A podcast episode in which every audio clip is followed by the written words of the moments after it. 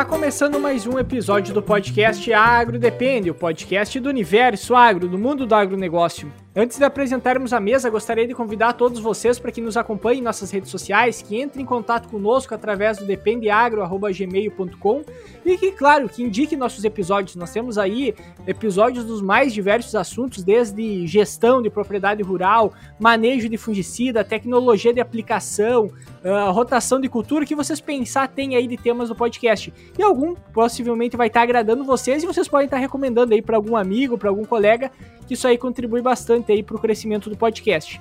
Então, apresentando a mesa de hoje, meu nome é Eduardo Sebastiani. Eu sou o Carlos Miners. Eu sou Marco Servati. Meu nome é Cassiano Sertor Decker e falando um pouquinho aí dos nossos dois convidados hoje, episódio foi diferente com, com dois convidados, né? Pedir para você se apresentar aí para o pessoal, uh, para eles conhecerem um pouco mais. Bom, pessoal, olá a todos. Eu sou Carlos Miners, então eu trabalho uh, na agricultura, né? Sou produtor rural e sou formado em engenheiro agrônomo, tá? Então, exerço essa função também. Hoje, o foco do, do, meu, do meu trabalho diário é a horticultura. Então, nós temos uma empresa a qual produz hortaliças, né, que se denomina Hortigrangeiros Miners na cidade de Santa Rosa. E é um, um, pouco do que a gente veio contar a história aqui hoje no, nesse episódio. Segundo alguns, a melhor turma que já se formou na, na agronomia da Citrem, né? ah, é, então, é verdade, comentando, comentando pro pessoal, né, o Carlos foi colega nosso, nós nos formamos juntos, eram, uh, nós éramos da mesma turma, turma, Da sexta turma, e o Servati, inclusive, é nosso professor, não quer que a gente chame ele de professor, mas é professor sim né? Como que não? Certamente. Assi, assina embaixo, essa turma é muito boa aí, com certeza grandes profissionais é, foram lapidados, né? Digamos aí, né? Na, na, na CETREM, na agronomia, e aí agora demonstrando todo esse sucesso e compartilhando esse conhecimento todo aí, né? Com, com todo o Brasil afora, né? É, então vou aproveitar, então, já me apresentar. Então, sou Marco Servati, sou, uh, trabalho na, na na Imater, no escritório regional aqui em Santa Rosa, né, junto a uma, a uma, unidade de cooperativismo, e trabalhamos especificamente a área de gestão das cooperativas. Eu sou formado em administração, tenho mestrado em engenharia da produção, e o nosso objetivo é justamente trabalhar, dar o apoio é, na área, na, nas áreas organizacionais que uma cooperativa tem, né? O foco de uma cooperativa agropecuária. E também professor na CETREM, então, no curso de agronomia, engenharia de produção e também na administração. E tocando também outros projetos, que é um dos que a gente vai falar nessa noite, que é um trabalho voluntário junto à, à CISAP, que é a Associação Comercial uh, Industrial, Serviços e Agronegócio aqui de Santa Rosa, e junto ao a vice-presidência, então, do, do agronegócio da CISAP, a gente foi desafiado a montar um projeto que viesse a atender expectativas, né, um projeto piloto, em que eh, a gente... Vou, vou fazer uma apresentação bem, bem, uh, bem breve né, desse projeto, até para vocês entenderem. É, inclusive, o AgroDepende é um dos nossos apoiadores aí. Então, o, o Agromóvel surgiu da seguinte maneira. Nós tínhamos já um movimento ocorrendo, né, um movimento voltado a, um, a uma orientação visando o empreendedorismo, digamos, na área urbana aqui de Santa Rosa, que é o MOV. Então a gente começou a classificar ele como MOV urbano, né? Então, apoiando as empresas, é, empreendedores aqui da, da, da, cidade de Santa Rosa, e com isso a gente começou a pensar, por que não isso também no meio rural? E por que não expandir para a região? Então ele saiu de Santa Rosa, não é só Santa Rosa, e criou-se o AgroMove. Esse projeto piloto, então, ele tem como objetivo é, introduzir melhorias através do, de uma visão de mentores, pessoas que, que já têm a experiência, o conhecimento na área. Inclusive o seu Carlos Miners, né? Ele é um dos mentores e hoje vai nos ah, dar essa oportunidade de, de, de, passar o case, né? Da, da, da família Miners, né, que é muito uma referência que nós temos aqui na nossa região. Então, o Agromov, ele, ele foi surgindo, ele foi criando o corpo, ele foi atraindo esses voluntários, então são mais de ah, aproximadamente 30 pessoas que estão trabalhando é, e, e, e, assessorando, digamos assim, né, dando mentorias para 10 empreendimentos rurais que hoje estão sendo acompanhados. É, o Agromove, então, ele tem o patrocínio do Cicred, a gente foi atrás, né, junto à CISAP, junto ao, ao Cicred, temos o apoio da FEMA, da FENA Soja, do Hortigranjeiros e do agro depende. Né? Então, a partir desse movimento, é, a gente conseguiu passar por uma segunda etapa. E a primeira foi justamente fazer a seleção desses empreendimentos que, que foram pré-selecionados a, par a partir de uma, das inscrições que estavam abertas de, no formato online. Então, 10 empreendimentos selecionados. E a partir do início do mês de outubro, eles começaram a ser acompanhado por esses mentores, né? Então a gente está finalizando essa, esse primeiro mês de acompanhamento. Viu, viu, professor? Ali, todo mundo que mandava as ideias de projeto era, era podia ser de qualquer área, né? Basicamente, desde que tivesse visto um nicho de mercado que pudesse ser trabalhado, uma solução para algum problema que tem dentro do setor, e a partir daí teria todo esse apoio dos mentores para conseguir desenvolver essa ideia, essa, empre essa empresa, né? Fazer esse empreendimento dentro do, do setor agrícola, correto? Perfeito, Eduardo. É justamente a gente deixou em aberto, então qualquer é, pessoa que está empreendendo no meio rural, que já estava com o seu negócio, né, com a, com, com a sua propriedade, que ele estava querendo se reinventar, trazer uma nova oportunidade, ou até mesmo uma pessoa que é da, do meio urbano e deseja empreender no meio rural. Então ele estava muito aberto e a partir daí, então, das inscrições a gente começou a a, receber né, as suas demandas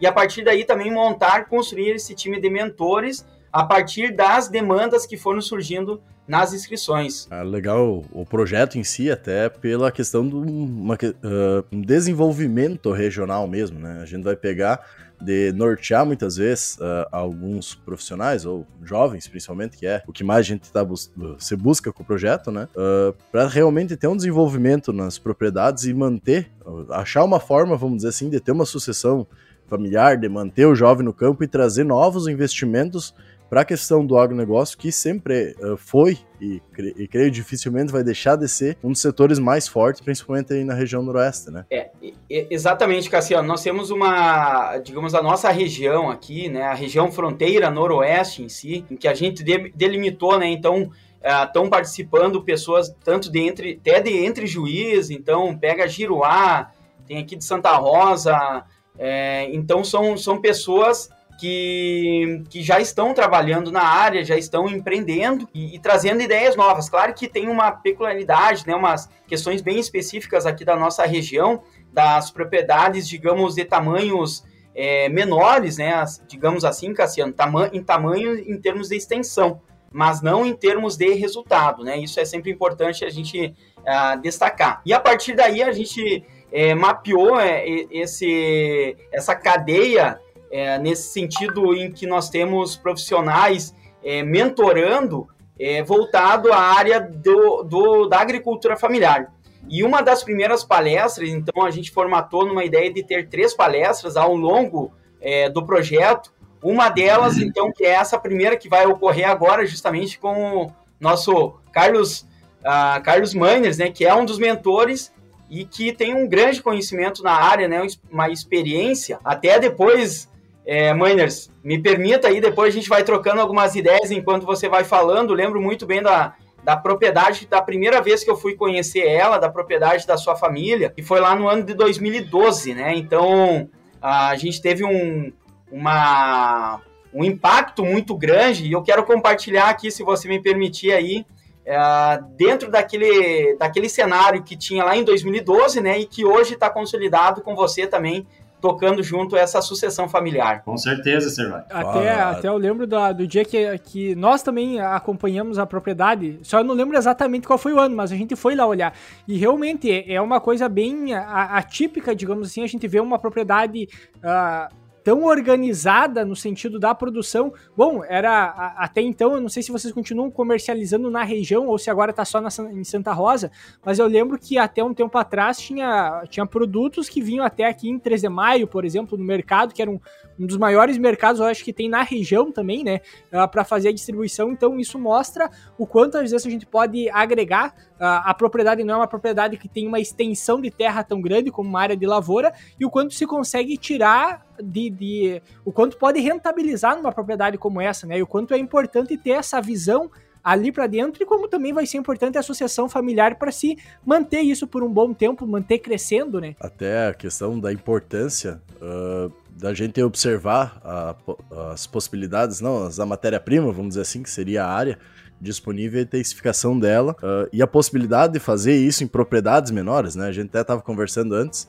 acho que o Carlos pode comentar um pouco com nós, a questão da propriedade em si, se a gente vai pegar para grandes produ áreas produtoras de soja, por exemplo, ou áreas médias, 80, 100 hectares, até um pouco menores, uh, não, vão, não conseguem gerar muitas vezes a receita que é gerada numa propriedade, me corrija se eu estiver errado, aí, 10 hectares, correto, Martin? 10 hectares. Nos fala um pouquinho aí da propriedade, até para o pessoal entender tudo isso aí e entra muito nessa questão que a gente tenta trazer de uh, dentro do agronegócio a gente tem um leque muito amplo, né? A gente estudou agronomia, a gente pode escolher para qualquer lado, a gente tava, tava brincando antes que a gente pode fazer de tudo um pouco, né? Pelo nosso currículo. Mas na agricultura também é assim, no final das contas, né? A gente tem diversas áreas que a gente pode entrar, mas acho que é interessante a gente pegar o teu relato um pouquinho aí sobre como é que funciona a propriedade de vocês. De fato, obrigado, Sebastiane, Decker, Servati. É, eu, eu vim com a ideia de contar um pouco de como surgiu o, hoje a propriedade Hortigrangeiros Miners, né? Embora seja uma história decorrente de 30 anos já, né? Então é uma história um pouco comprida. Mas tudo começou com com, na verdade, meu, meu bisavô, né? Em torno de 30 anos atrás, ah, a propriedade em questão, ele era do meu bisavô, do senhor Afonso, tá? Seu Afonso Miners. E essa propriedade, então, ela era localizada em Santa Rosa, uh, no, no bairro Petrópolis, que ficava ali atrás da, da, do frigorífico de Santa Rosa, né? Uh, esse meu avô, ele, ele era uma época muito precária, né? Uh, ele, ele tinha uma agricultura uh, na verdade, de subsistência, né? onde ele diversificava a produção dele, mas ele não conseguia produzir mais do que ele consumia, né? Por, pela questão de quantidade de filhos que, que se havia na época, né? Então ele cultivava lá, cultivava pipoca, cultivava mandioca, vassoura, cana de açúcar, amendoim, frutas, alguma coisa de hortaliças, mas só hortaliças da época né? Era, é era, o cultivo dele. E tinha alguma coisa também de criação de frango, de gado. Era uma propriedade rural, né? Tinha que alimentar a criançada. É. E então, na verdade, uh, o meu avô ele vendia um pouco do excedente apenas, né, para na verdade ter um pouco de, de receita para a propriedade. Então é mais ou menos do que ele conseguia viver. E esse avô, ele era casado com, com a dona Irene, esse seria minha bisavó, né? E eles tiveram até poucos filhos, tiveram apenas três na época, né? E desses três filhos, então apenas o meu avô, o seu Lírio, ele permaneceu na propriedade ajudando ajudando o seu pai, o seu Afonso, né? E com o tempo, o seu Lírio, então, ele constituiu família com, com a dona Florida, até nomes Uh, talvez que não se ache todo dia, né? Lírio e Florida. Retrata a época, né? Então, é as figuras da época. Então, esses então tiveram oito filhos, né? Uh, quatro foram meninas e quatro foram meninos, tá? E desses oito filhos, então apenas o João Augusto que João Augusto venha a ser meu pai, né? Então apenas meu pai ele ele ficou na propriedade, né? Após servir o exército, ele tentou então uh, incorporar algumas melhorias na, na propriedade do, dos seus pais, né? E tentou mecanizar e aperfeiçoar algumas coisas, uh, principalmente na forma que eles tinham de trabalhar, né? Mesmo que, claro, não que eles estivessem errado, mas meu pai encontrou uma certa resistência né, eles não, não concordaram com as ideias que ele, que ele vinha propor naquele primeiro momento. E até nesse, nesse momento, uh, meu pai acabou saindo da propriedade. Né, ele foi trabalhar de, de operário numa, numa indústria de máquinas agrícola aqui da, da cidade também. Isso é. E ele começou. É, mas isso é uma coisa que a gente consegue observar bastante no geral das propriedades até hoje, né? Eu estou morando aqui em Teutônia, isso a gente observa muito também, são pequenas propriedades rurais aqui, mas a gente observa muito produtores, às vezes o filho querendo uh, fazer, né? Querendo desenvolver Exatamente. a propriedade, e daí os pais ou até mesmo os avós uh, segurando e não querendo abrir mão da propriedade, ou querer fazer como sempre foi feito, e muitas vezes não conseguir desenvolver e manter essa sucessão, né? Muitas vezes a sucessão não tá nem por falta da, dos jovens querer, muitas vezes é dos velhos largar, né? Mas, por favor, continua. É, não que daqui a pouco estejam errado, mas naquela época, no caso da, da, da, nossa família, é o pensamento que eles tinham na época, uhum. né? Que a coisa tinha que ser daquele molde e não podia ser diferente né? Então foi bem difícil, né? A, a horta, como a gente falou no início, de 10 hectares, ela não surgiu do dia para noite. Foi um, um, trabalho muito muito sofrido. Sim. Até porque dá e... trabalho para fazer 10 hectares de horta, né? Exatamente. Então, naquilo, então, quando meu pai resolveu por um, então, discordar da, discordar da ideia dele, resolveu sair, né? Então, ele, ele trabalhava de dia na, na indústria e de noite ele começou a ajudar em casa à noite. Então, nos horários de folga, ele ajudava a lavrar terra e fazer e acontecer. E por fim, aquele aquele trabalho braçal ele já não trazia um retorno financeiro suficiente para sustentar a família. Né? Eles começavam a passar por dificuldade. E mesmo com, com o João Augusto, com meu pai, ele insistindo para que eles adquirissem algum maquinário, alguma coisa né, que fosse facilitar o trabalho no, no campo, não fosse tudo com bois, com arado, com inchar tudo no braço mesmo, né? E mesmo assim ainda teve uma certa resistência na questão do, do investimento, né? De tirar aquele dinheiro do bolso que era escasso na época para investir num trator, será que ia dar, será que não ia dar, né? Tinha aquele pensamento na época. E acabaram não, não concordando com o pai na, novamente, né? E na verdade o pai ele sempre sempre sonhou, sempre sonhou em ser autônomo, é o que ele conta. Né, sem precisar depender da, das outras pessoas para ampliar a atividade dele. Né? Uhum. Ele sempre gostou da agricultura e ele acreditava sim que, que o agro que podia ser rentável né, que podia dar um retorno, um retorno bacana para sobreviver daquilo ali. Só que mudando, claro, a forma de fazer, né? Então, tendo alguns parentes uh, no estado de Paraná, então meu pai ele decidiu ir lá conhecer esses parentes, eles já trabalhavam com horta lá no estado do Paraná. Então ele foi, ele fez uma visita para os parentes lá e para ver aperfeiçoar suas técnicas de cultivo, para ver como como que eles trabalhavam na, na verdade, né? Como que eles produziam hortaliça. E nessa época meu pai tinha em torno de 22, 23 anos de idade, nessa época que, que ele foi visitar os parentes lá em Paraná. Uh, após então alguns anos, então uh, o vô e o bisavô, então eles resolveram adquirir o trator, né? Compraram um trator usado e alguns equipamentos para trabalhar com a terra, né? E então durante a noite e nos finais de semana, como o pai era o único que sabia dirigir o trator, ele trabalhava na indústria de dia e durante a noite, final de semanas, ele trabalhava com o trator na, na terra, né? Ele fez isso aproximadamente hein, durante 5, 6 anos, fazendo esse processo aí. E nesse período, então, o pai ele acabou constituindo família, né? E ele acabou pedindo a demissão da, da indústria, né? Da, e começou a uh, focar naquele sonho que ele tinha de produzir hortaliça, né? Que ele tinha visto lá no, nos parentes dele. Então, o meu bisavô, o seu Afonso, ele já não exercia mais a função na, naquela época. E o seu Lírio, então, ele, ele começou a administração da, da propriedade. que, que essa propriedade, então, ela vinha trabalhar com soja e trigo, né? E tinha uma, aproximadamente 10 hectares que tinha ali atrás do, do frigorífico. E tinha uma área de, de pastagem também para criação de gado, né? E meu pai, então, estava com torno de 27, 28 anos de idade, né? Quando ele pediu para o seu Lírio que lhe cedesse um pedaço de terra para que o pai ele pudesse começar a sua horta, né? E ainda com um pouco de, de resistência, dando talvez pouca, pouca credibilidade, né? Ele, ele excedeu 40 metros quadrados. Ah, uma baita área, né?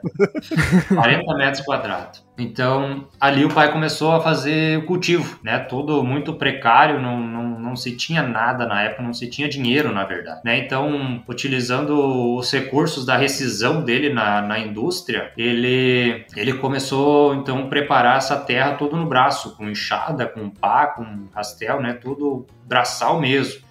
Então, os recursos que ele conseguiu da rescisão, ele comprou uma irrigação. Essa irrigação tinha seis espessores, né? Então, era o tamanho da irrigação que ele conseguiu comprar na época. E o que os, as pessoas então não, não conseguiam irrigar, o resto era com um regador, tudo manual mesmo, e, e a água que ele, que ele tinha era provida de vertente, né? que vinha vinha com por gravidade aí através de mangueiras aí até perto da horta da horta que ele tinha para fazer irrigação. E com o tempo, então, essa terra ele foi, foi preparando, foi ajeitando, um, utilizando adubo lá do, do curral, na verdade, do esterco dos bovinos que tinha, né? E começou a cultivar. Né? E, e, essa, esse cultivo ele, ele começou a vender uh, junto com o seu pai, né? Que o seu pai vendia o excedente do, do leite, na verdade, que ele tirava, né? Ele vendia para os vizinhos e então começou a agregar as hortaliças junto, né? Então começou a entrar um pouco mais de receita para aquela propriedade na época. E, uh, claro, mesmo com a dificuldade, né, o pai começou a ver que era rentável, né, que, que a hortaliça na, ela, ela traria um, um retorno bacana à propriedade. Então, espertamente, ele resolveu firmar uma sociedade, uma sociedade com o pai dele, que era dono da terra. Né? Então, firmando essa sociedade com o pai dele, ele conseguiu ampliar um pouco a horta dele, né? E ele foi buscar então um pouco mais de conhecimento, foi aperfeiçoar um pouco o conhecimento dele junto à Emater, né? A Emater de Santa Rosa na, naquela época. E ele encontrou na Emater dois grandes nomes, dois grandes amigos, o seu Luiz Pedro Trevisan, que se eu não me engano veio a falecer há algum tempo já. Isso, é hoje é em memória. Já faleceu engenheiro agrônomo Trevisan. Trevisan. E o nosso grande amigo também, seu Fábio Scalco. Então, esses dois grandes nomes aí levaram o pai para visitar algumas regiões, né? Uh, onde tinha produtores com hortaliças. Então, levaram ele para aprimorar seus conhecimentos no ramo, né? E com o tempo, então, o pai acabou adquirindo então uma, uma irrigação, né, com uma motobomba, alguns canos aspersores e coisa arada, e convenceu seu pai, o seu Lírio, a ceder um pouquinho mais de, de terra para ele para ele ampliar um pouco a horta, né, que que estava vendendo aquilo lá. É, ali mostra a necessidade e a importância até que a gente tem de uh, pessoas que mostram novas realidades, eu vejo assim, pelo menos, e trazem novas tecnologias para ser feito desenvolvimento, né? Muitas vezes, inicialmente, que nem tu comenta, teu pai foi lá para Paraná, observou lá, e a gente tem muito disso junto com a cadeia leiteira, até a parte do desenvolvimento plantio direto, o pessoal ia lá, observava como é que os outros estavam fazendo, viam que tinha como fazer aqui essa questão, né? Claro que não todos, né? Mas aqueles que faziam, se diferenciavam, como é o caso do, do teu pai, né, Carlos? Uh, e a importância de órgãos que faz, façam isso, né? Porque a gente tá falando de, inicialmente, um. Que nem eu comento, vamos pegar o agromóvel, por exemplo. Inicialmente, se tu olhar por cima, mesmo tendo toda essa história muito forte, uh, num primeiro momento observando, não, não tem como desenvolver, né? Não tem como crescer tanto assim uma propriedade que nessa. Mas a gente vê que a realidade não é bem por aí, né? Mas, e, e, outra coisa que eu acho, achei bacana até, até, até agora, digamos assim, na história, é que assim, ó, não, não basta apenas dizer o que vai fazer, como vai fazer. Foi botado à prova, né? E foi disponibilizado uma área pequena para botar a prova para mostrar se realmente aquilo fazia sentido. E muitas vezes, quando a gente fala em sucessão, muitas vezes o pessoal que é entrar na propriedade já tomando todas as decisões. A gente sabe que não é uhum. nem de perto assim que vai acontecer. Tem que se botar à prova e mostrar que realmente conhece aquilo que vai conseguir desenvolver, que vai conseguir entregar. E é uma caminhada, da mesma forma como se fosse começar do zero, tu vai ter que se provar que tu vai fazer diferente, que tu vai fazer melhor ali dentro da propriedade, né? É bem isso aí que vocês falaram, né? Quer falar, Servati? Ia fazer um comentário, Miners, aí dentro da, da fala né, do, do Eduardo e do Cassiano. A sucessão familiar ela é um, digamos, talvez um dos maiores desafios em, em todas as áreas, né? não somente na agricultura, mas assim como numa indústria, numa prestação de serviço, no comércio em geral. A sucessão familiar ela, ela mexe com, com egos, né? ela mexe com aquela, a, aquela, a, aquela estrutura tradicional que nós tínhamos de uma visão de uma, de uma empresa, de uma propriedade, e os nossos pais, nossos avós, né, já vinham tocando, enfim.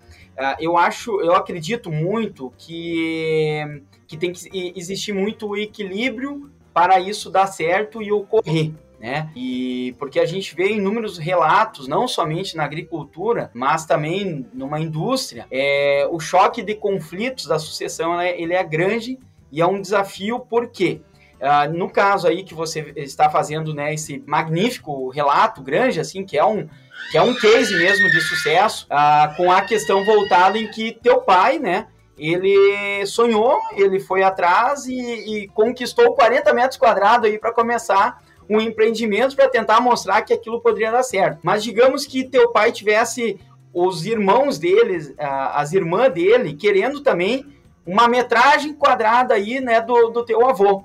Então, olha o desafio. Aí depois viriam também os filhos, no caso teus primos, ah, você, enfim, essa sucessão familiar, ela, ela é sempre bastante desafiadora porque são outros, ah, digamos, pessoas de fora até então entrando e querendo fazer diferente, pensando diferente. Mas é um desafio que vai estar sendo ah, relatado por você aí para a gente aprender um pouquinho mais. Por favor, continua aí, mano. É, de fato, hoje, até como a gente conversava antes de, de começar o episódio, né? Hoje a gente a gente tem modéstia à parte uma potência na produção de hortaliças em Santa Rosa. Mas isso não caiu do céu, isso não surgiu do, da noite pro dia, isso muitas vezes não as pessoas não sabem, né? Então é bom, é bom sim falar um pouco da história de, de como começou.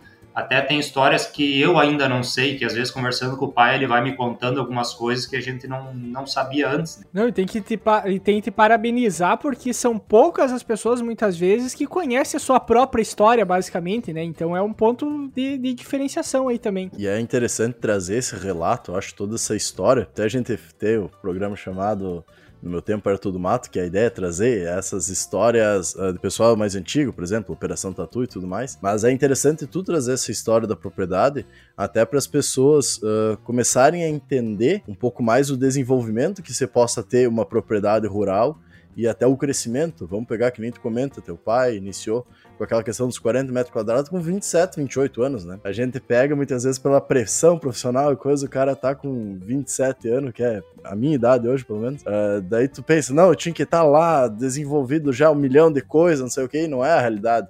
E mostra também a possibilidade de, uh, até em empresas rurais, vamos chamar assim, propriedades, enfim, de mesmo não tendo começado e ter todo um histórico, a possibilidade de desenvolver a partir de um período, né? Tem muito a se fazer e tem muita oportunidade de se desenvolver. Exatamente. E com a falta de mão de obra que tinha na época, então o pai, almejando ampliar aquela produção dele, né? Ele buscou então uma sociedade, uma sociedade com o irmão dele o seu Cláudio, né? E o Cláudio, na, na época, ele era sargento do quartel aqui da, de Santa Rosa. E ele viu que aquilo que o pai fazia era rentável, né? Que daqui a pouco traria uma rentabilidade maior do que o Cláudio ganhava no quartel, né? E o Cláudio aceitou, prontamente aceitou. E ele, como teve também algum dinheiro guardado, ele vendeu o carro que ele tinha na época para que o pai e o Cláudio então conseguissem comprar mais irrigação, mais alguns implementos usados, né? Uh, e adquiriram então naquela, naquela época uma caminhoneta para poder fazer as entregas, né? Uma, uma C14, né? E também uma tobata para não precisar estar tá virando tudo aqueles canteiros na, na, na enxada, eles compraram uma tobata, né? E na verdade começou aí então a sociedade entre os três, que seria o Lírio, o dono da terra, e os dois irmãos com vontade de trabalhar, mas sem a terra. Tobata, só para quem não sabe, é um motocultivador tocado a um motor, basicamente. É uma, uma coisa bem engraçada.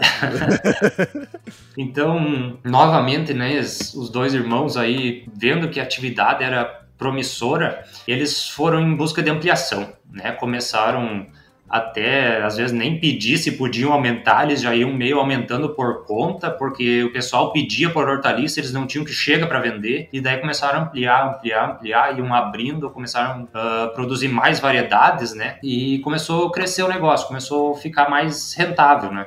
Uh, depois eles construíram então um, um abrigo para poder guardar essas hortaliças depois de colhida, né, até a, a hora de vender. Começaram a construir um abrigo e, e a utilizar as caixas e coisa arada, né, para condicionar um pouco melhor essa, essa hortaliça, né, porque a gente sabe que ela é delicada, né, é folhas, então ela quebra muito fácil. Então foi, foi começando a inovar as técnicas de, de cultivo também, né? Uh, eles, é, eles tiveram a necessidade, então, de, de, de ter mais água né, porque só aquela vertente já não, não sustentava tudo. Então eles fizeram um, um açude né, para um reservatório de, de água e, e ampliaram a área de cultivo então para 6 hectares de, de horta na época. E depois de um tempo, então, aquele, aquele galpão que eles tinham para lavar as verduras, eles conseguiram construir um galpão de, de alvenaria né, uma, uma coisa um pouco mais moderna, mais, mais limpa, né,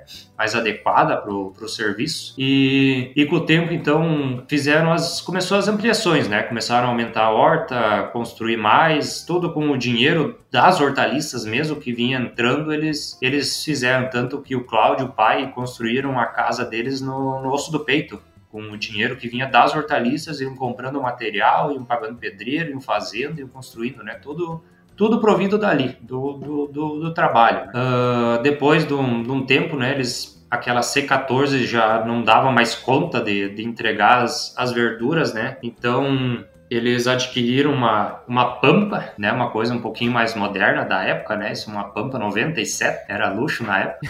Na verdade, temos ela até hoje ainda. A diesel essa ainda? Aí eu vou, na pampa era gasolina, essa eu vou herdar de herança, essa aí não, não vai pro ferro velho. vai ficar perdeiro. Esse vai ficar perdeiro.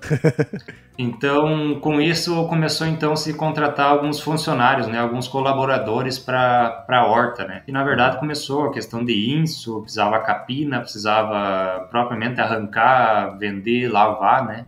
E depois, então, com começou, começou a fornecer alguns, alguns supermercados da cidade, né? E foi trocado então aquela mais uma vez o carro, né? E foi adquirido uma F1000. Então já já estava melhorando o negócio, né? F1000 já para conseguir atender os mercados e os restaurantes. Uhum.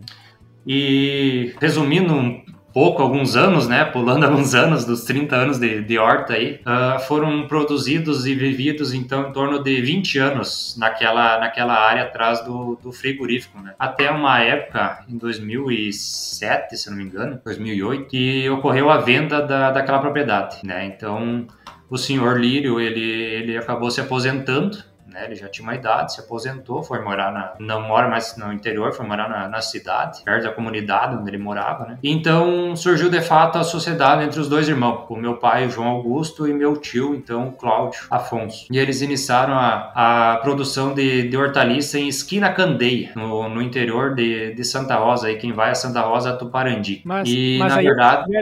Mas aí eles fizeram uma aquisição de uma. Porque foi vendido toda a área que eles estavam cultivando. Tiveram que começar tudo, digamos, do zero de novo, implantar irrigação, fazer canteiro, fazer manejo do solo, tudo de novo. Exatamente. Isso aí foi, foi um, um banho de água fria, na verdade porque todo aquele esforço para adubar a terra, para revolver, para ajeitar, foi simplesmente hoje virou em mata. Né? Uhum. Foi vendido para o frigorífico e o frigorífico plantou eucalipto. Utilizou, então tudo que eles ajeitaram hoje está tá dentro do mato. Provavelmente usaram como área é. de descarte de dejeto e coisa. Né? É. E essa área que foi adquirida, assim, uma área de uma área de 8,3 hectares aqui em Candeia, ela, pelo antigo dono, ela era usado para pastagem de gado leiteiro. Só que esse dono ele não conhecia adubo.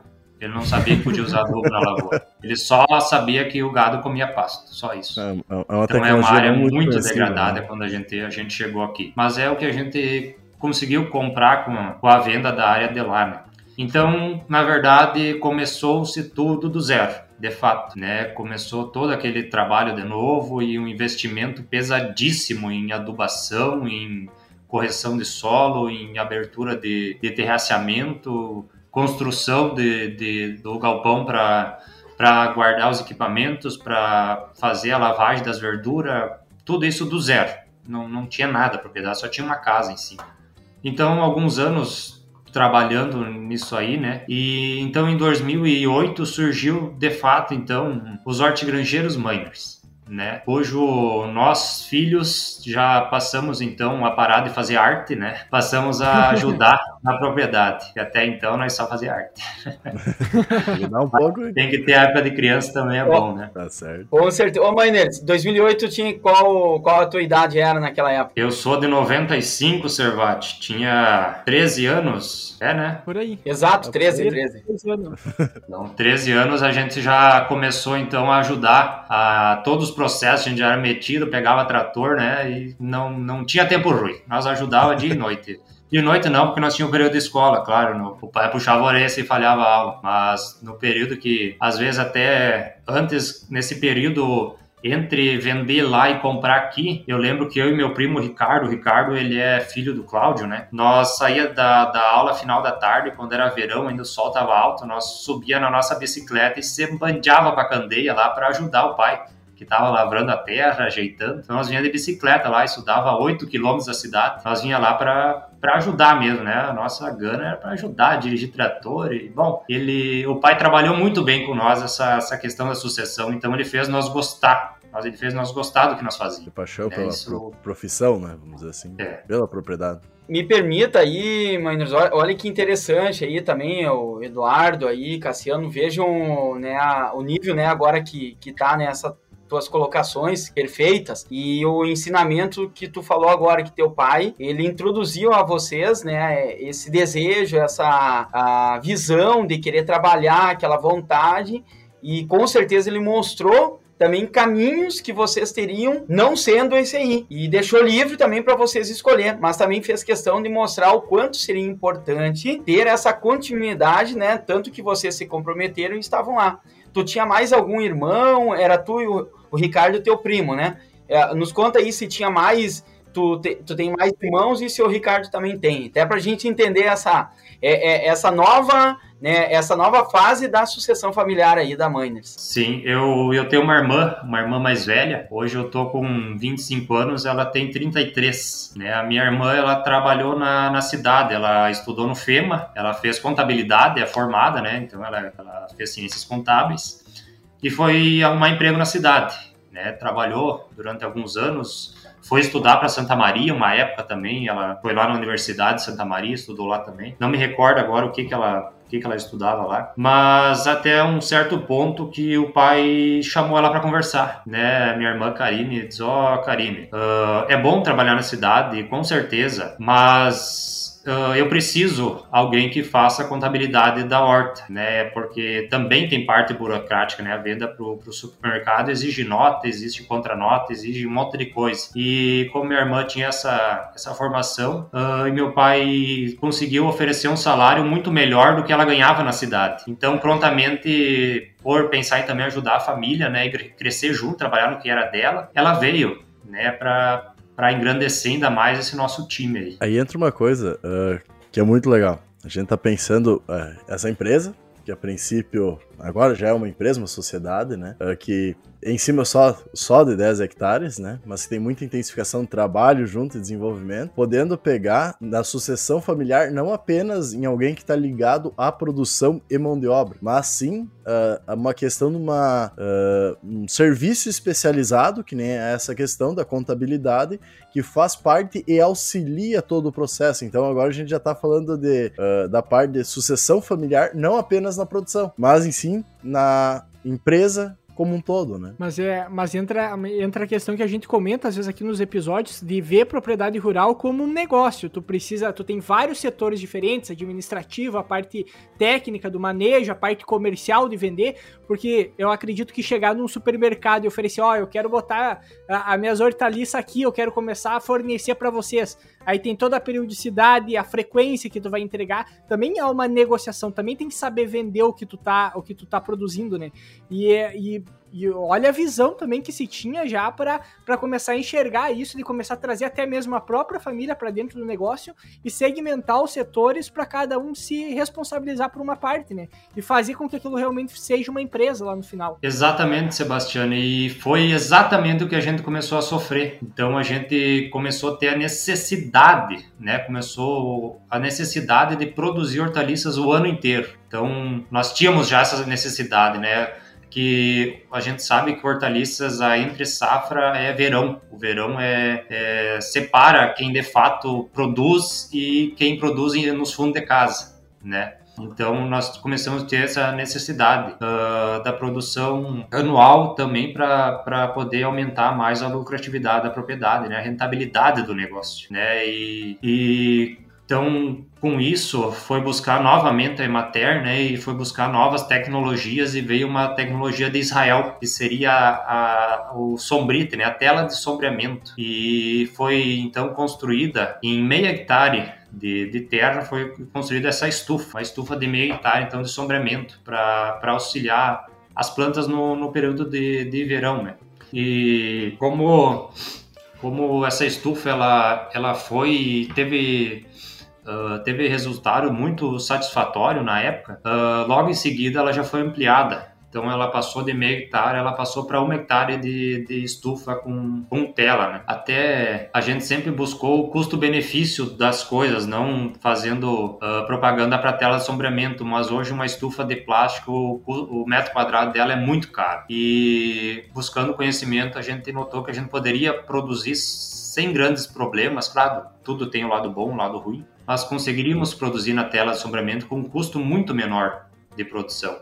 É por isso que foi optado por esse. Viu, Carlos? Eu, eu fiz essa. Eu não lembro se eu fiz essa pergunta pro teu pai ou pra tua mãe o dia que a gente foi lá. Eu fiz exatamente essa pergunta. Por que, que vocês não têm as estufas com os plásticos fechados e só com, com o sombrite? E a explicação que eles me deram aquela vez foi exatamente essa, por uma questão de custo-benefício, que é que consegue se entregar. E aí entra uma questão da profissionalização que tu tem dentro dessa propriedade, né? Mais uma questão que traz esse case de sucesso, vamos dizer assim, né? Se observar como no negócio investir onde é que tu tem a possibilidade de uma rentabilidade mais rápida do investimento feito. Então, todo aquele dinheiro que tu investiu, que tu botou em estrutura, ele está voltando uh, de uma forma mais rápida, num valor mais elevado, vamos dizer, do que se tu tivesse feito outro investimento que não teria a mesma rentabilidade ou a mesma volta. Né? Exatamente. Todos são pontos de vista. A experiência vai ensinando, né, Cassiano? Claro, claro. Mas isso é uma questão que eu, eu comento, porque isso tu observa nas empresas também. Empresa, quando faz um plano estratégico, alguma coisa, ele vai observar por isso. Onde é que eu vou investir e vai ter uma rentabilidade, vai me trazer mais esse valor, né?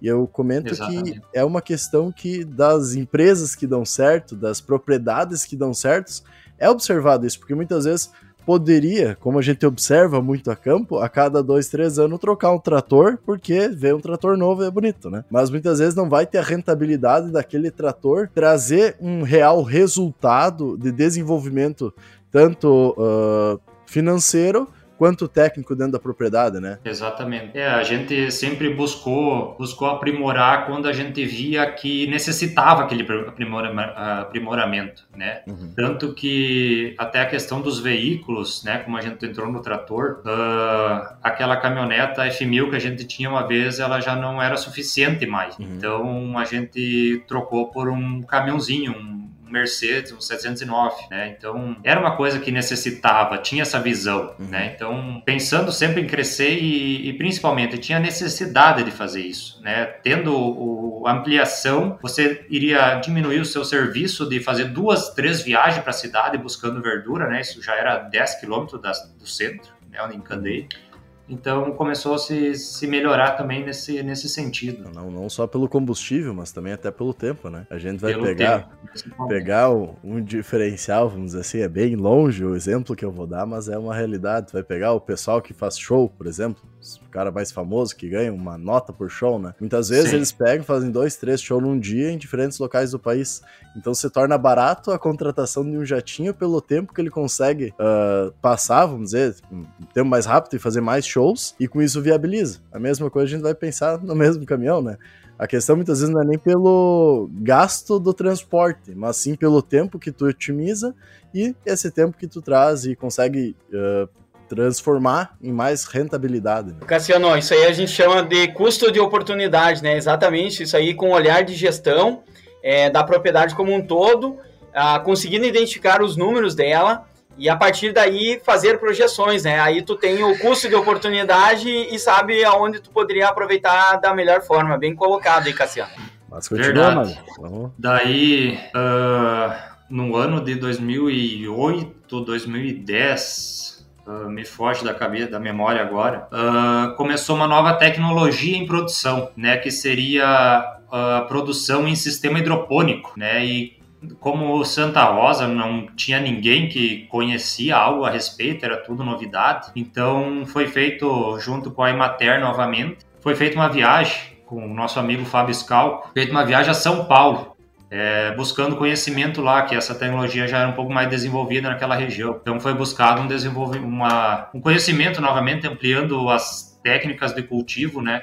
Para buscando lá em São Paulo. E quando o pai voltou para cá da viagem, então juntamente com a ideia do, do Cláudio, né, foi como era um investimento alto, então foi buscado financiamento bancário na época para fazer a construção da, da nossa primeira hidroponia né, que seria uh, as bancadas, uh, reservatório, uh, os motores, toda a parte elétrica, é um, é um sistema bem complexo, né? Uh, e a propriedade ela contava então com aproximadamente, aproximadamente naquela época já uh, mais ou menos uma hectare e meia de, de estufa, todo com, com sombrite, né? E as outras quatro hectares então ela, ela era com cultivo no solo nós também tínhamos sempre o cultivo no, no solo. Uh, e esse, e esse, esse, essa hidroponia, ela começou com um, um, sistema. Esse sistema ele compreendia mais ou menos umas 17, 20 bancadas. E daí pensávamos, meu, agora nós temos produção, meu Deus, não precisa mais crescer, né? Chega, tá louco? Plantando isso aqui nós conseguimos fornecer todo mundo, né? E isso na verdade era uns dava uns 100, 200 metros quadrados de, de hidroponia, né? E mais uma vez veio as ampliações né? A gente começou a ter a, ter a demanda maior, né? Não conseguia produzir tudo que, que demandava na, na cidade. Então a gente ampliou um pouco mais a estufa, uh, o, ampliamos para a quantidade que temos hoje. Então duas hectares com, com estufa de com tela de sombreamento, né?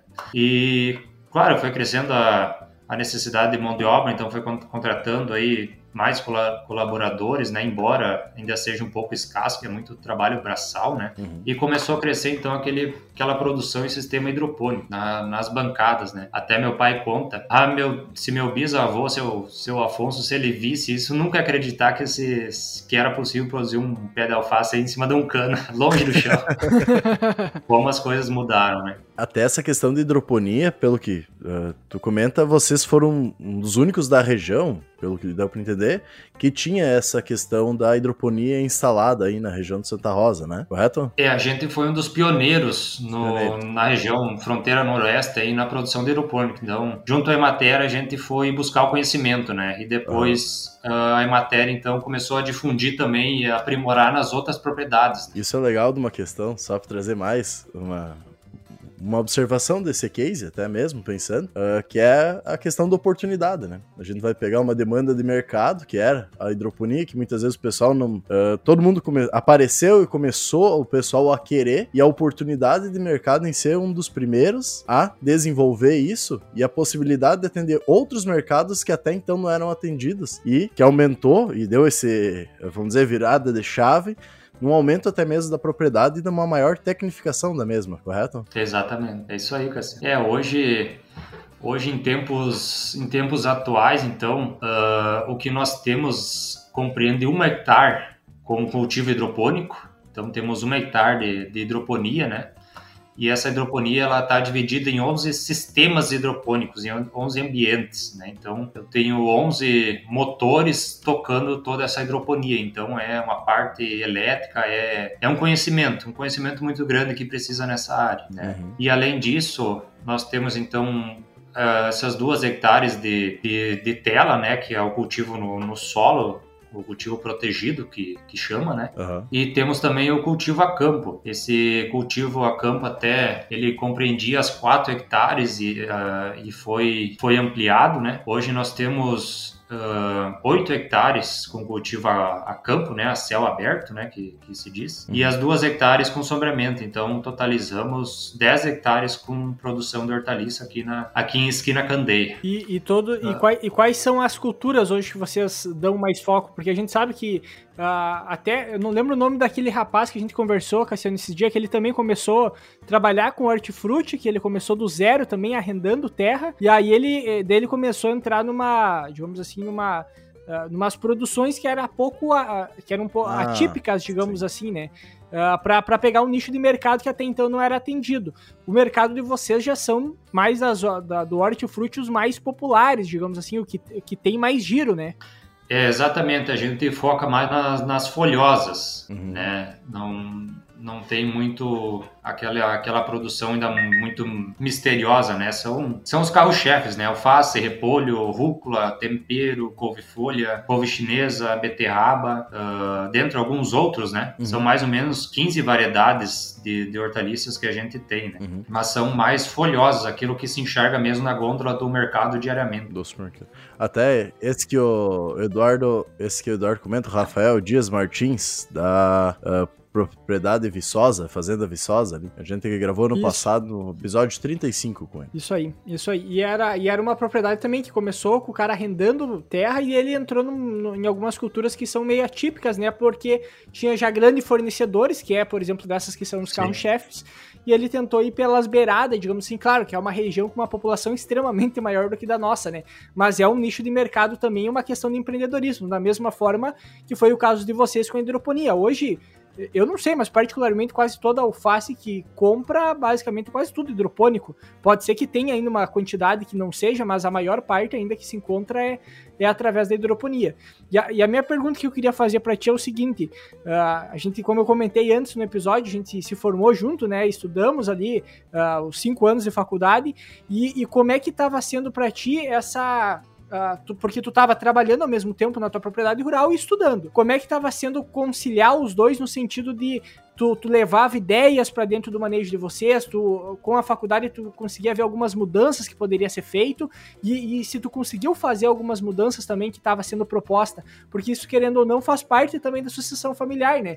Tu começar a ter uma visão mais de fora, como teu pai teve também, de, enxergar, de viajar, de ver outras realidades, e começar a investir e botar no, na prática também isso dentro da propriedade rural. Como é que foi para ti essa caminhada? Exatamente. É, foi muito gratificante, muito gratificante bastante, né? A, a agronomia ela ensina muita coisa, né? A gente, claro, uh, tem bastante coisa voltada à produção de grãos, né? O, o, grande foco, né? Não, não seria tanto foco da hortaliça, mas uh, da, a produção de hortaliça ela tem um ramo muito grande, né? Tanto a parte burocrática e, claro, fazendo a agronomia conseguimos uh, aumentar ainda mais a produção, ainda mais os clientes, né? Uh, por exemplo, hoje a gente tem a rastreabilidade do nosso produto, né? Então eu fui a Porto Alegre fazer cursos lá sobre, sobre o assunto e fomos um dos pioneiros aqui na, a introduzir a rastreabilidade na hortaliça, né? Que em outros no segmento industrial é um pouco mais fácil, né? A gente a gente não tem muito aonde aonde recorrer, quem nos ensina muitas vezes, né? Tem que ir meio aprendendo sozinho. Uhum. Então o conhecimento da, da faculdade ajuda muito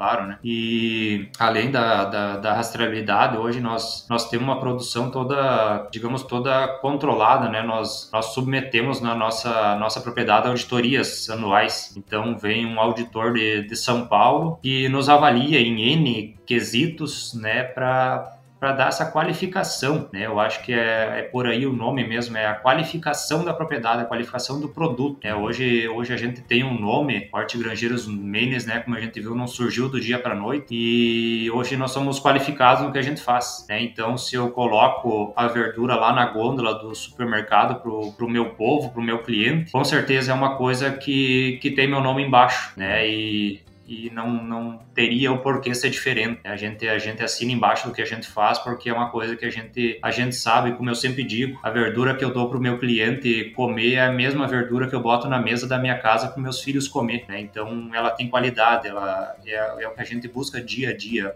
fazer, né, Sebastião Deck. Hum, é. Carlos, ah, dentro dessa tua ideia da sucessão familiar que tu está nos apresentando, que eu, eu tô com a minha sucessão familiar aqui também, eu sou muito assunto, tá prestando atenção e vem aqui participar. Ah, eu acredito que 2012 deveria ser o ano em que tu estava ingressando, ó, oh, deu risada, ingressando na faculdade também, e aquele momento deve ter sido muito decisivo para ti. E, e, nessa oportunidade, em 2012, a gente foi num dia de campo lá na propriedade, lá com a, da sua família. Na época eu não te conhecia, mas eu lembro de um momento, então, na conversa com, com teus pais, teu pai lá, em que foi abordada essa questão da sucessão familiar e justamente a preocupação, aí ah, os filhos, eles estão aí, Aí ele, eu lembro que ele comentou sim que vocês ajudavam, estavam aí e que você estava partindo justamente para adquirir mais conhecimento e que a, o desejo era que você iria permanecer. Aí o pessoal questionou, ah, mas por que, que vai permanecer? O que, que vai fazer ele, ele ficar aqui? E na oportunidade ele falou que justamente a, a, a saída tua para ir trabalhar de mão de obra, digamos, de uma empresa, é, como um gestor, um engenheiro, em si você não iria conseguir ganhar o que ele poderia lhe proporcionar no empreendimento da família de vocês.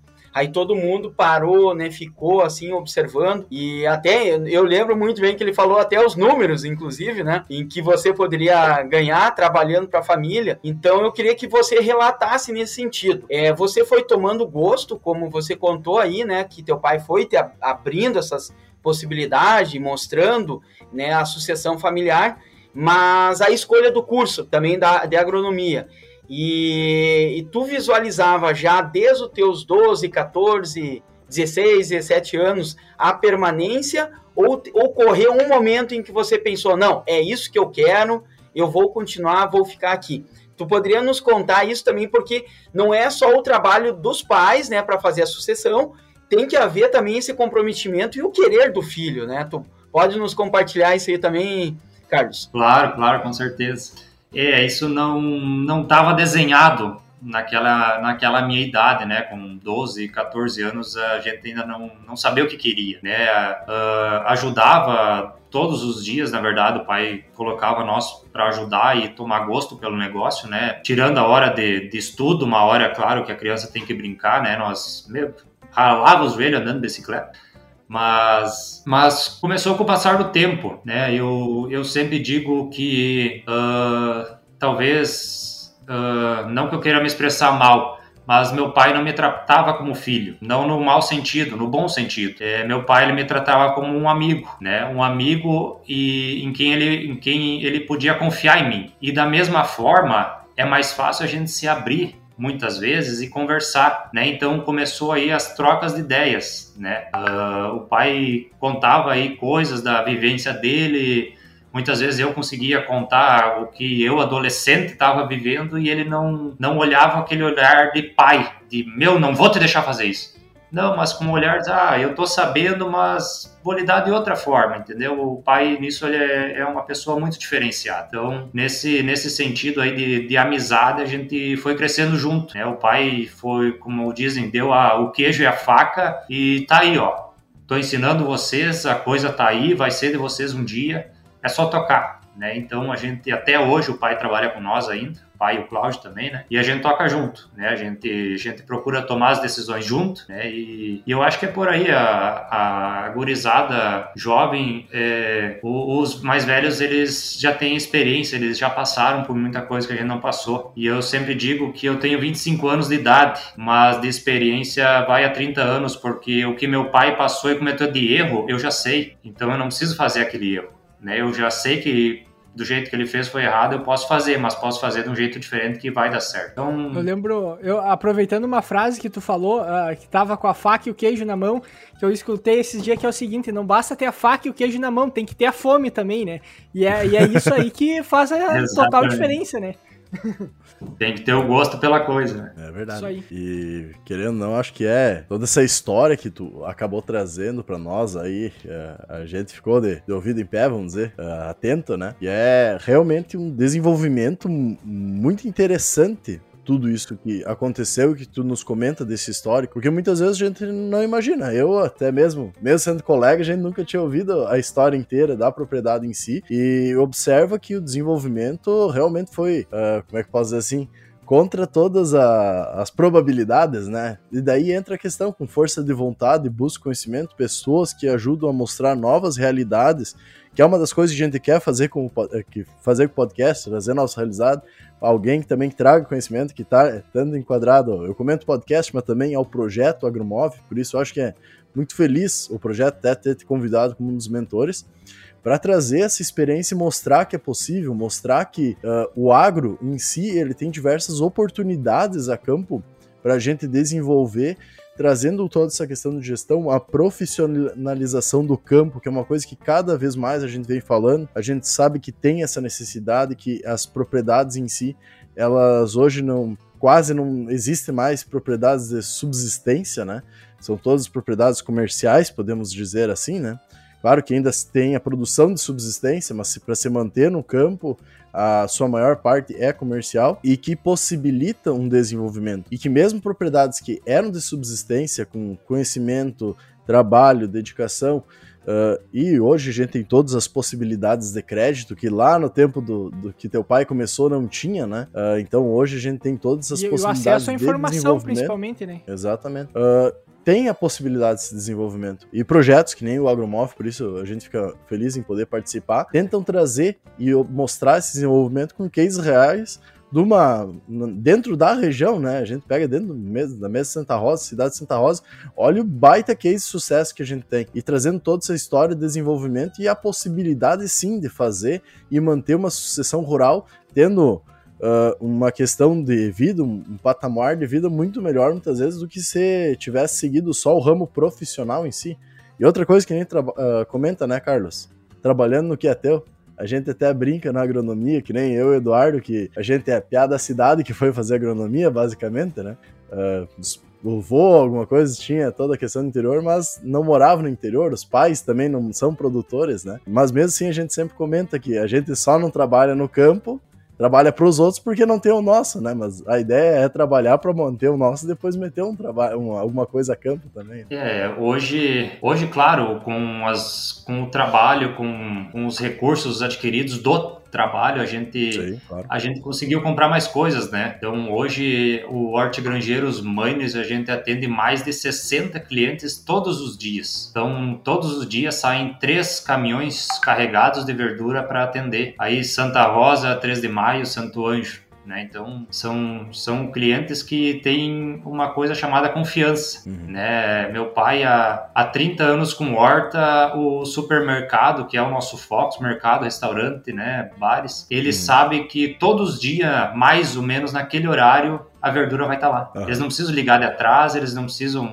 entendeu? É, é uma coisa chamada confiança, né? É uma a gente a gente uh, trabalhou para isso, a gente estudou para isso, né? E, e, é assim que a gente trabalha. Então hoje a gente está aí com 10 hectares de, de horta, né? Onde a gente se envolve de domingo a domingo, uhum. né? Claro, a gente por estar tá trabalhando na família, ser as duas famílias, a do Cláudio e a do meu pai, a gente consegue folgar um sábado e um domingo cada um, né? Então, um sábado, domingo, eu e meu pai, nossa família folga, e no outro sábado, domingo, então, Cláudio e família folgam, né? E é a mesma coisa com os colaboradores também, é feito uma escala, né? Uhum. E, e temos, por oportunidade também, surgiu a oportunidade de comprar outras áreas, né? Então, a gente tem alguma produção de grãos também, né? Tem a produção de gado de corte, alguma coisa, uh, que nem eu conversava antes com os rapazes aí. Hoje eu moro do lado de serviço, né, apareceu a oportunidade de, de comprar uma chácara aí de 5 hectares ao lado da, da horta, né? Então, hoje eu tô, hoje faz, vai fazer em dezembro, faz dois anos que eu tô aqui recém, tô meio ajeitando as coisas ainda, mas é um lugar então onde, além da hortaliça, dá para tirar mais uma, uma boa renda, né? Aqui eu já tive aí várias uh, criação de gado, né? De, de, de, corte, hoje já tô com alguma coisa aí para criação de terneiro mesmo,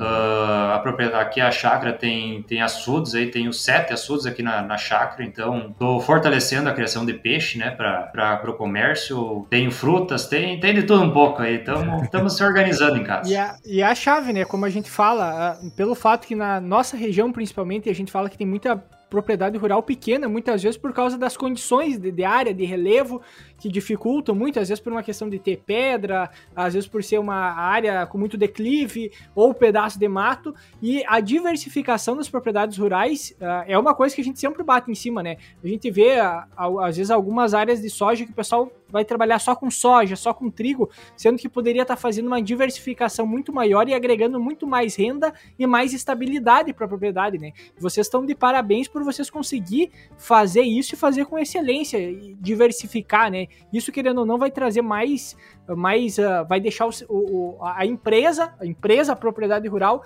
cada vez mais concreta e, como a gente pode dizer, mais com os pés no chão, né? E daí entra aquela questão, né? Quantas empresas tu conhece tão bem organizado, consegue fazer uma escala de funcionário para trabalhar de domingo a domingo e consegue ter toda uma questão de logística de transporte todo dia da semana com três caminhões, com toda uma produção. Uh, no caso aqui a gente tá falando de, de, de hortaliças, né? Mas uma produção de qualquer coisa. Vamos pegar uma indústria mesmo que faça diversos. Tu falou 15 mais ou menos produtos, né? Que faça 15, 15 produtos. Isso, 15 variedades. Então são 15 produtos diferentes, entregues em locais diferentes, em momentos diferentes, sendo produzidos todos ao mesmo tempo, com toda uma logística organizada e com toda uma equipe organizada. A gente vai pegar poucas empresas, se a gente vai analisar, é, indústrias mesmo que conseguem realizar isso, né? Então acho que é. é até, até a quantidade, a, a, questão da quantidade de produto, né? Então são ah. 60 clientes, não é um, dois pé de alface. E quanto Sim. tu leva a cada dia, isso você tem que ser uma coisa bem organizada, senão não dá certo, né? Não, então, a, a, gente, a primeira, o primeiro desafio é organizar quando vai plantar cada uma das culturas para saber quando é. vai colher, porque tem que entregar todo dia. Então já começa aí o, o desafio, né? É, não é um quebra-cabeça. É, na verdade, como eu disse, a gente, o nosso grande dilema nesses 30 anos, como eu falei recentemente, que todos os dias, naquele horário, a hortaliça está lá no supermercado. Sim. Então não falha. Hoje, graças a Deus, já tive, passamos época onde tinha menos, mas hoje, até hoje nunca ficamos sem de dizer, ó, oh, nesse mês eu não tenho nada para te entregar. A gente sempre deu um jeito, a gente pensa esse escalonamento da produção, então precisa pessoas de confiança, né? E nada melhor do que a família para fazer isso. Com certeza. E também parabenizar aí o Servati na questão toda do Agromove e dar um espacinho aí até para tu comentar um pouco mais sobre esse projeto tão interessante e tá trazendo pessoas que têm case de sucesso que a gente comentou, que é o Carlos, a, a questão do, do, Carlos, a família Miners, né? Uh, para essa questão do projeto mostrar que é possível possível desenvolver e que a gente tem muito ainda que crescer, profissionalizar a, as unidades produtivas, né, as propriedades rurais e conseguir gerar mais renda e melhoria de vida para as famílias. Perfeito, Cassiano. Você fez bem um resumo, né, de qual é, de um dos objetivos do Agromov, que é justamente gerar riqueza, gerar um melhor retorno, né, desempenho aí dessas propriedades que, que a gente vai, que a gente está acompanhando. E no caso do, do, do, Carlos ali, ele além de ser um dos mentores, nós temos três palestras programadas ao longo, né, do decorrer agora do desenvolvimento do agro do agromove. E essa primeira palestra, né, então é com, com o Carlos aí justamente passando esse case é, que o tema é voltado à sucessão familiar. Foi mais do que uma aula, foi é, não só de sucessão familiar, mas também de empreendedorismo uh, rural, que o Miners foi mostrando aí cada vez mais essa, essa visão uh, do todo, né, das oportunidades e, e, e, e, justamente né, daqueles momentos que o agro também nos proporciona também criar novas é, façanhas, novas oportunidades aí para que seja concretizado aquele sonho. É, dentro do agromove, então, nós vamos ter mais algumas etapas que elas vão estar sendo é, desenvolvidas, e uma delas foi em que vocês uh, relataram né, lá no início, não me lembro agora se foi o Cassiano e o Eduardo, comentou sobre essa importância de conhecer as propriedades modelo, né, exemplos que nós temos tanto na nossa região como fora. É, acredito que foi no momento que o, que o Miners né, até estava comentando sobre ir adquirir conhecimentos em outros lugares, onde já está acontecendo. E a ideia é, então, lá pelo período de janeiro, é, dezembro, então também a gente fazer intercâmbios, né? Trocar experiências com outras é, propriedades que já são referências aqui na nossa região e também fora. E aí o, o programa ele vai sendo desenvolvido no decorrer do ano de 2022, também entra, e o encerramento está previsto lá na Fena Soja. Então, durante a feira, a gente vai estar, tá, digamos, finalizando em si essa, esse projeto piloto né? Agradecendo as nossas parcerias aí do Cicred, da FEMA, da FenaSoja, do Horti Grangeiros e do Agro Depende, que é essa grande plataforma aí que nos proporciona também chegar né, aos quatro cantos aí do Brasil. E na oportunidade também é importante a gente salientar que é, no, no, encerramento, lá durante a Fena Soja, o grande, a grande propriedade que tiver o grande destaque vai ganhar uma bolsa de estudo seja na graduação ou na pós-graduação pela FEMA. Então, grandes oportunidades. O Carlos aí já está nos mostrando a sucessão familiar que vem, que vem muito forte aí, Miners. Parabéns aí, excelente trabalho. E gurizado, e vocês também, Cassiano, Eduardo, Soltis também, que estavam junto nesse projeto aí. A gente só tem que dar os parabéns a vocês aí por essa iniciativa.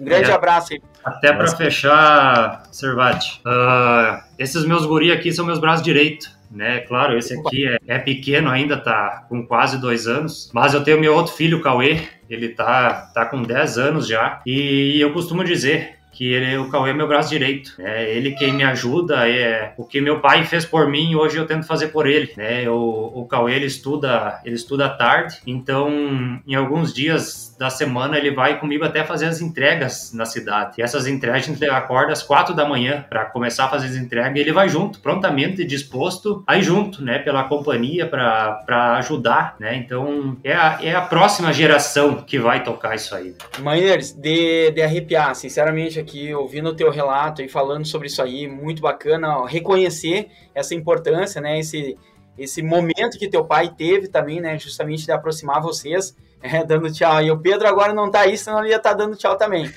e, esse, aproveitar esses momentos, Miners, e, e, e, fazer com que a família esteja envolvida, é, mostrando oportunidades, possibilidades. Então, aí, parabéns mesmo. Esse case é, é realmente não só um case de sucesso, mas um, um case de referência de empreendedorismo aí no, no agronegócio. Parabéns à família toda aí. Obrigado. Eu acho que não tem melhor finalização que essa, né? Trazendo a sucessão familiar à, à tela, vamos dizer assim, né? Mas acho que é, é bem isso aí. O agromóvel ele acaba sendo um projeto uh, que traz muito o que o agro depende, acredita, né? A questão de trazer informação, disseminar informação e mostrar novas realidades uh, ligadas totalmente ao agro. E é tão legal a gente poder ver aí colegas uh, nossos da faculdade aí desenvolvendo tão bem uh, e tendo uma empresa de tanto sucesso, a gente pode dizer sim isso, por todo o desenvolvimento aí que foi feito e que ainda está sendo feito já pensando numa próxima geração. Isso é uma visão de futuro aí que poucas empresas têm, né? E uma possível observação de novos investimentos para ser continuado isso e cada vez aumentando, que é um, às vezes um problema que a gente tem, né?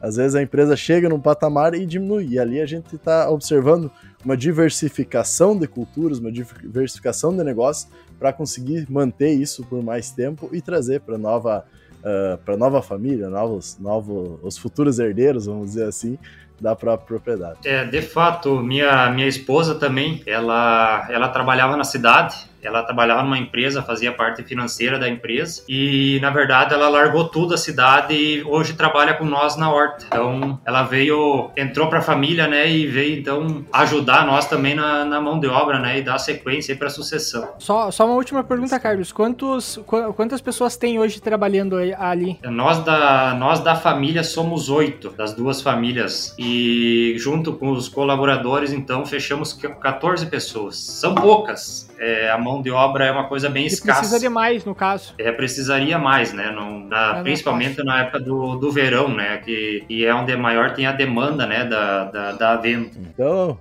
acho que no mais aí foi muito bom a gente poder ouvir, conversar novamente. A gente, infelizmente, depois que passa a faculdade, para muitas vezes de se comunicar, de conversar, ter oportunidade de fazer isso. É muito bom ver que todo mundo está se encaminhando, desenvolvendo, uh, e a passos largos, podemos dizer assim e que outros projetos aí a gente tem a possibilidade de conversar de igual, vamos dizer assim, para um, uma pessoa que era nosso professor, uh, um colega que está desenvolvendo, a gente ter todo esse desenvolvimento real que o conhecimento acaba trazendo e a possibilidade que as velhas amizades e novas amizades nos sempre nos trazem, né? Então, acho que vamos finalizando por aqui, até porque já deu uma hora e pouco aí. E o pessoal, a gente sempre tenta uh, finalizar com uma hora, mas acho que valeu a pena por causa dessa história que foi tão enriquecedora e que nos traz uma realidade aí que tomara que as pessoas ouçam e se sintam inspiradas em não copiá-la, mas repeti-la, né, da sua forma. Muito obrigado aí, Carlos, muito obrigado, professor. E por hoje era isso, pessoal. Até a próxima. Valeu, tchau, tchau.